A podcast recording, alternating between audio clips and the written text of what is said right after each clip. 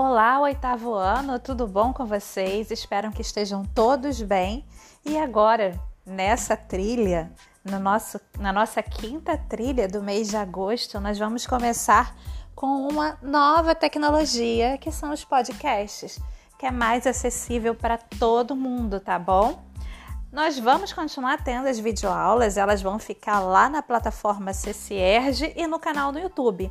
Mas aqui na trilha nós vamos colocar os podcasts que nós vamos fazer leituras comentadas do nosso livro, já que agora todo mundo está com livro didático. É hora de todos pegarem o livro didático. Nós vamos abrir a matéria nova agora. É Revolução Industrial, capítulo 5 do livro e página 76. Vamos lá, galera. Todo mundo na página 76.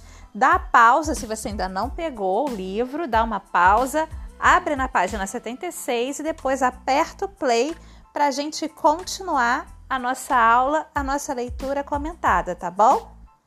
Então, se você já pegou, vamos lá. O mundo das máquinas.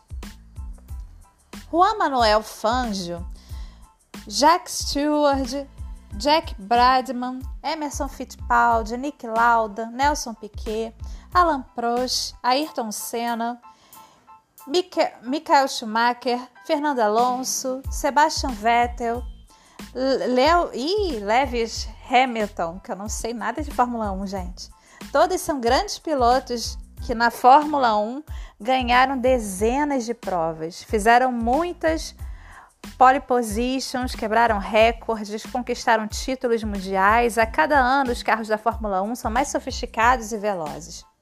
O desenvolvimento tecnológico dos automóveis, a melhoria das pistas, a introdução de equipamentos tecnológicos, o aumento da potência dos motores, o aperfeiçoamento dos combustíveis e a melhoria na fabricação dos pneus fizeram da Fórmula 1 mais do que uma corrida entre pilotos, mas uma corrida entre grandes empresas.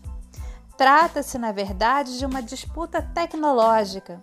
Suas máquinas são símbolo da sociedade contemporânea. Representam poder, sucesso, prazer, dinheiro, prestígio, rapidez. Não é por acaso que os pilotos de Fórmula 1 são chamados de ídolos.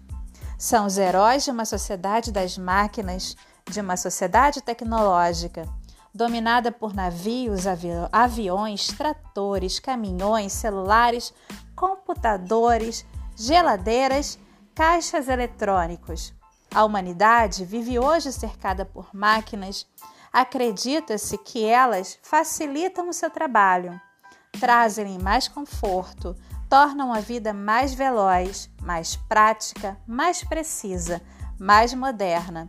As constantes inovações e invenções tecnológicas são tidas como provas de progresso e de evolução, frutos de mentes geniais, de inventores destacados. Será mesmo? Então vamos a uma reflexão. Eu não sei se eu contei para vocês, né? Mas a gente esse ano está estudando a era das revoluções. E eu falei, e eu não sei se eu falei, não lembro, que as revoluções elas podem ser, acontecer de várias formas. Nós vimos as revoluções francesa inglesa e que para elas ocorrerem foi necessário um movimento de luta, de guerra civil, de manifestações. Mas existem revoluções que ocorrem de forma pacífica. É o caso das revoluções culturais e revoluções científicas. A revolução industrial é uma revolução nesse sentido. É uma revolução tecnológica, ela muda de forma drástica a forma como a gente vive, como a gente lida com o trabalho, a forma como a gente lida com o meio, com a sociedade, com tudo. Afinal de contas, as máquinas, os inventos transformaram a nossa vida de forma drástica transformaram a forma como a gente lida com a sociedade, com a natureza, com os bens de consumo. Então, por isso que a gente chama de revolução também. Revolução é tudo aquilo que muda drasticamente uma sociedade e que ela não vai mais voltar atrás, ela não volta a ser o que ela era antes. Antes da Revolução Industrial, a gente tinha uma sociedade que era basicamente agrária e que a forma de trabalho, a obtenção das coisas, no máximo nas manufaturas, eram feitas por artesãos, onde as pessoas dominavam todas as técnicas de produção. O artesão tinha o seu tempo de produção, ele dominava as técnicas, ele tinha os meios de produção e ele fazia no seu tempo. A indústria vai mudar completamente isso. As pessoas vão ficar alienadas do trabalho, elas não vão possuir mais as técnicas nem os meios de produção, elas passam a ser empregadas e elas passam a fazer um pedacinho da produção e elas deixam de aprender a fazer o todo. E elas passam a ganhar por horas trabalhadas e não mais por aquilo que elas fizeram pelo trabalho. Então, muda drasticamente a forma de vida do ser humano, da relação dela com o trabalho, com o emprego, com a sociedade. Vocês estão vendo como é uma revolução? Aos poucos a gente vai vendo o passo a passo de como ela foi feita e o que foi mudado. Mas a princípio, a gente está vendo aqui uma introdução, um esboço. E essa leitura da página 76 mostra como hoje o mundo ele é completamente mudado, ele é completamente tecnológico. É um mundo aonde não tem mais espaço para uma vida sem tecnologia, porque a revolução industrial mudou drasticamente o mundo. Existe um mundo antes da revolução industrial e depois. Foi um marco, tá bom? E aonde foi que aconteceu a revolução industrial? Vamos ler aqui a página 77. O pioneirismo do setor têxtil. As primeiras máquinas que iniciaram o processo de formação da sociedade industrial são denominados máquinas ferramentas. Isso porque são combinações de ferramentas em grandes engrenagens, capazes de executar várias tarefas ao mesmo tempo. O primeiro passo para o desenvolvimento dessas máquinas foi a concentração de artesãos e suas ferramentas em um mesmo local de trabalho. Surgia a manufatura, a grande oficina controlada pelo comerciante. A partir daí, passou-se também a concentrar ferramentas em uma mesma engrenagem. O setor têxtil, responsável pela produção de tecidos e roupas, foi o primeiro a realizar essas modificações principalmente porque foi o setor que permitiu a articulação entre a produção local inglesa e o comércio internacional. A indústria têxtil foi alimentada pelo algodão, matéria-prima retirada das plantações escravistas das colônias inglesas da América do Norte ou da colônia portuguesa da América do Sul a produção de tecidos rústicos retornava à América para abastecer a população pobre, livre e escrava das colônias. Havia um sistema de trocas que incluía todos os continentes. Então, gente, a indústria têxtil foi a primeira a começar a criar máquinas para produzir em larga escala. Por quê? Porque a produção de tecidos de algodão, ela era exportada para além da Inglaterra. E a gente tem um pioneirismo da Inglaterra nesse sentido. A Inglaterra foi o primeiro país a se organizar no sentido de produzir manufaturas, tecidos em larga escala. Por quê?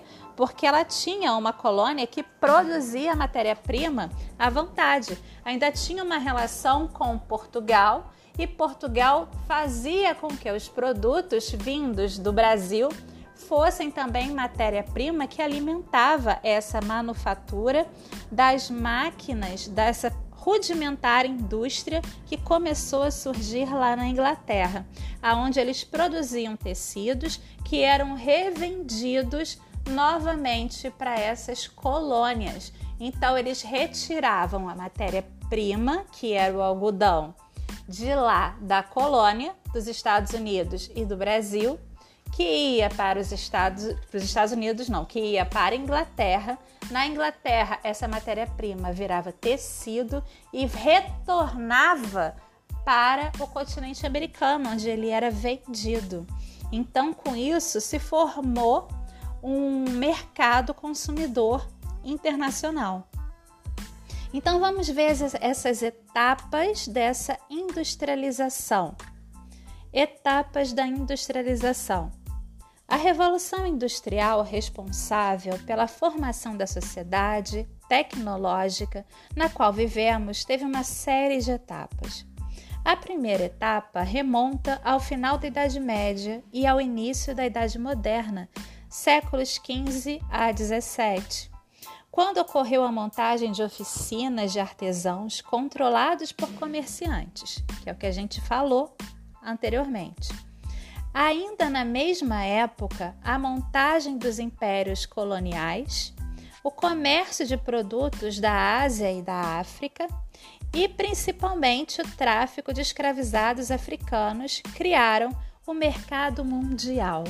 Então, nessa época aí, no finalzinho da Idade Média, no começo da Idade Moderna, quando o mundo começa a descobrir outros continentes que começam a ser dominados, vai surgir um mercado internacional e a demanda de produção de artigos para suprir esse mercado internacional faz com que esses artesãos que não vão dar mais conta do serviço sintam necessidade de se criar máquinas que acelerem a produção, ok?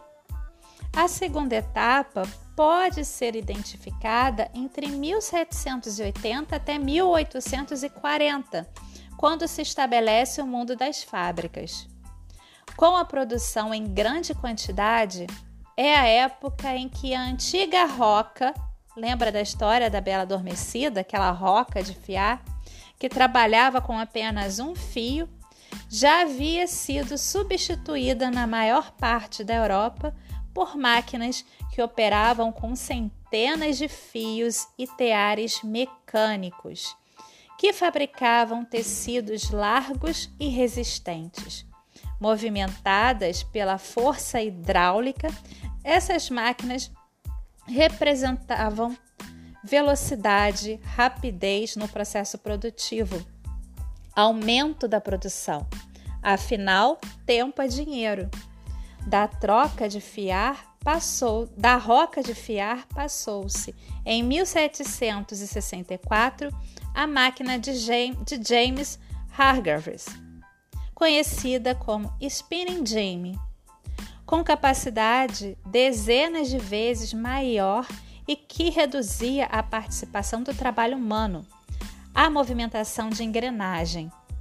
Após alguns anos, o tear hidráulico de Richard Arkwright, capaz de produzir um fio de algodão mais forte com base em uma composição de rolos e fusos, e possivelmente a mula, combinação da spinning genie com o tear hidráulico, operaram a substituição da energia humana pela força hidráulica. Então, gente, ao longo do século 18 e 19, vai haver cada vez mais um investimento e um crescimento de invenções de máquinas que vão aperfeiçoar esses teares. A gente tem aqui no livro várias imagens mostrando essas máquinas. Então, quanto mais essas máquinas substituíam o homem na produção desses tecidos e aumentava a produção, mais eficaz, mais rápido era e melhor era para o dono da fábrica, que teria mais lucros, certo? Então, por isso os inventores nessa época, eles trabalhavam o mais rápido possível para inventar máquinas mais eficazes. Essas máquinas, a princípio, elas eram movimentadas pela água.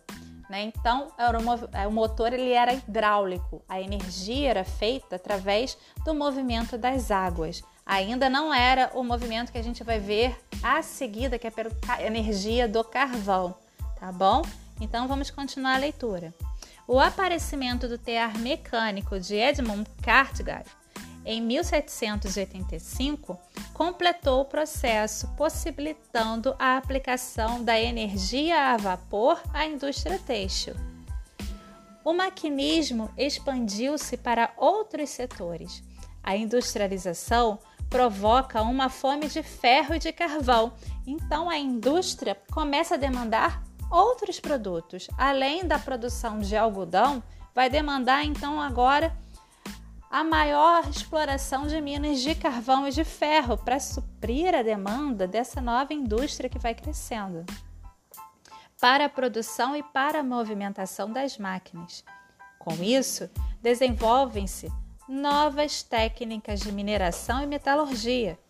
O ritmo acelerado da produção impunha também a aceleração dos transportes, porque afinal de contas, gente, era necessário levar essa produção ao mercado. Então isso tinha que ser mais rápido possível. No início do século XIX, as imponentes locomotivas cortaram as paisagens rurais de toda a Europa como símbolo da nova era. Nos mares, navios movidos a vapor estreitaram as distâncias entre os continentes, tornando ultrapassadas as embarcações à vela. Mercadorias, pessoas, mensagens passavam a circular em maior quantidade e com maior velocidade pelos quatro cantos da Terra. Então, vocês estão vendo como a Revolução Industrial acabou modificando os meios de transporte, a vida das pessoas, como tudo acabou sendo modificado pela necessidade de demanda, de consumo, né, de trabalho. A terceira etapa dessa aceleração industrial ocorreu no final do século XIX e no início do XX. O emprego da energia elétrica, as pesquisas químicas e o desenvolvimento de motores, a explosão, permitiram o aperfeiçoamento das indústrias e máquinas. Além disso, possibilitaram a produção de automóveis, aviões, novos trens e navios ainda mais velozes e potentes.